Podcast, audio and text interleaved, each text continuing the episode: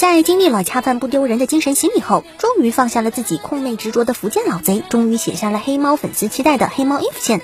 而这篇作文最近终于完稿，出来了结局。兄姐鼓起勇气，放弃了贝德，选择了黑猫，过上了没羞没臊的幸福生活。不久后，连续生下了两个女儿，接着被调教成了中二，其中之一还特意染了白发，变成了白猫。好了，说到这里，相信黑猫党已经足够满足了吧？不但吃到了糖，还发现黑猫后继有人，终于黑猫也有资格被人喊一句“太太，我喜欢你啊”，或者“岳母大人在上，请受小婿一拜”了。那现在的问题就是。这到底什么时候会动画化呢？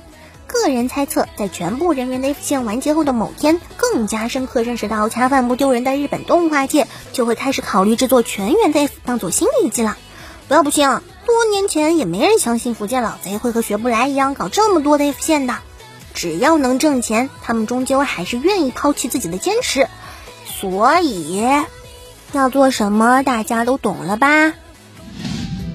最近又一部异世界爽文《史上最强大魔王转生为村民 A》开始了动画化企划，说是向往和平生活的魔王转生成了村民，并开始了学园生活。虽然本作我们还没看过，虽然动画也没有出 PV，但是我总觉得光是看一下人设图就能猜出大概的情节了。不知道大家是不是也有这样的错觉？而面对这个新作消息，网友们也是不乏吐槽。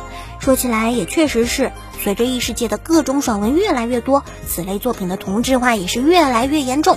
差不多的人设，差不多的故事，几乎一模一样的套路。只要妹子够可爱，穿的够少，录的够多，男主够装，故事够爽，大家都能有美好的未来，都可以有动画化的机会。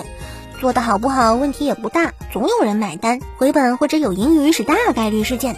也不知道是现在的漫迷就是吃这一套呢，还是每年都有新的萌新入坑。现在就指望本作能有点什么新的爽点吧，否则的话还真是让人提不起太大兴趣啊。随着单行本十六到十八卷的发售，《魔法使的新娘》也有了新的动画企划。本次作品的名称为《魔法使的新娘：西方少年与山矮骑士》，以 OAD 的形式发布。动画不再由前作公司负责，而是由新成立的 Studio 卡夫卡制作。如今已经公布了主宣传图和 PV。从现有的画面来看，本次动画的制作似乎相当精细，表现出乎意料的好。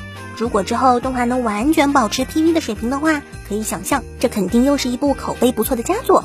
唯一可惜的是，魔法使的新娘之前就不属于多么火热的题材，相对来说还是比较小众。而本次的 VD 也是延续此前 TV 版的故事，之前没有看过第一部的观众恐怕也不太会追。不过，还是建议没有看过的小伙伴去补一下，还是相当不错的作品。在如今的日本商业动画中，应该是属于题材相当新颖的类型。以三宣二技术制作的《西斯坦的 Roman Fighter》最近公开了正式 PV。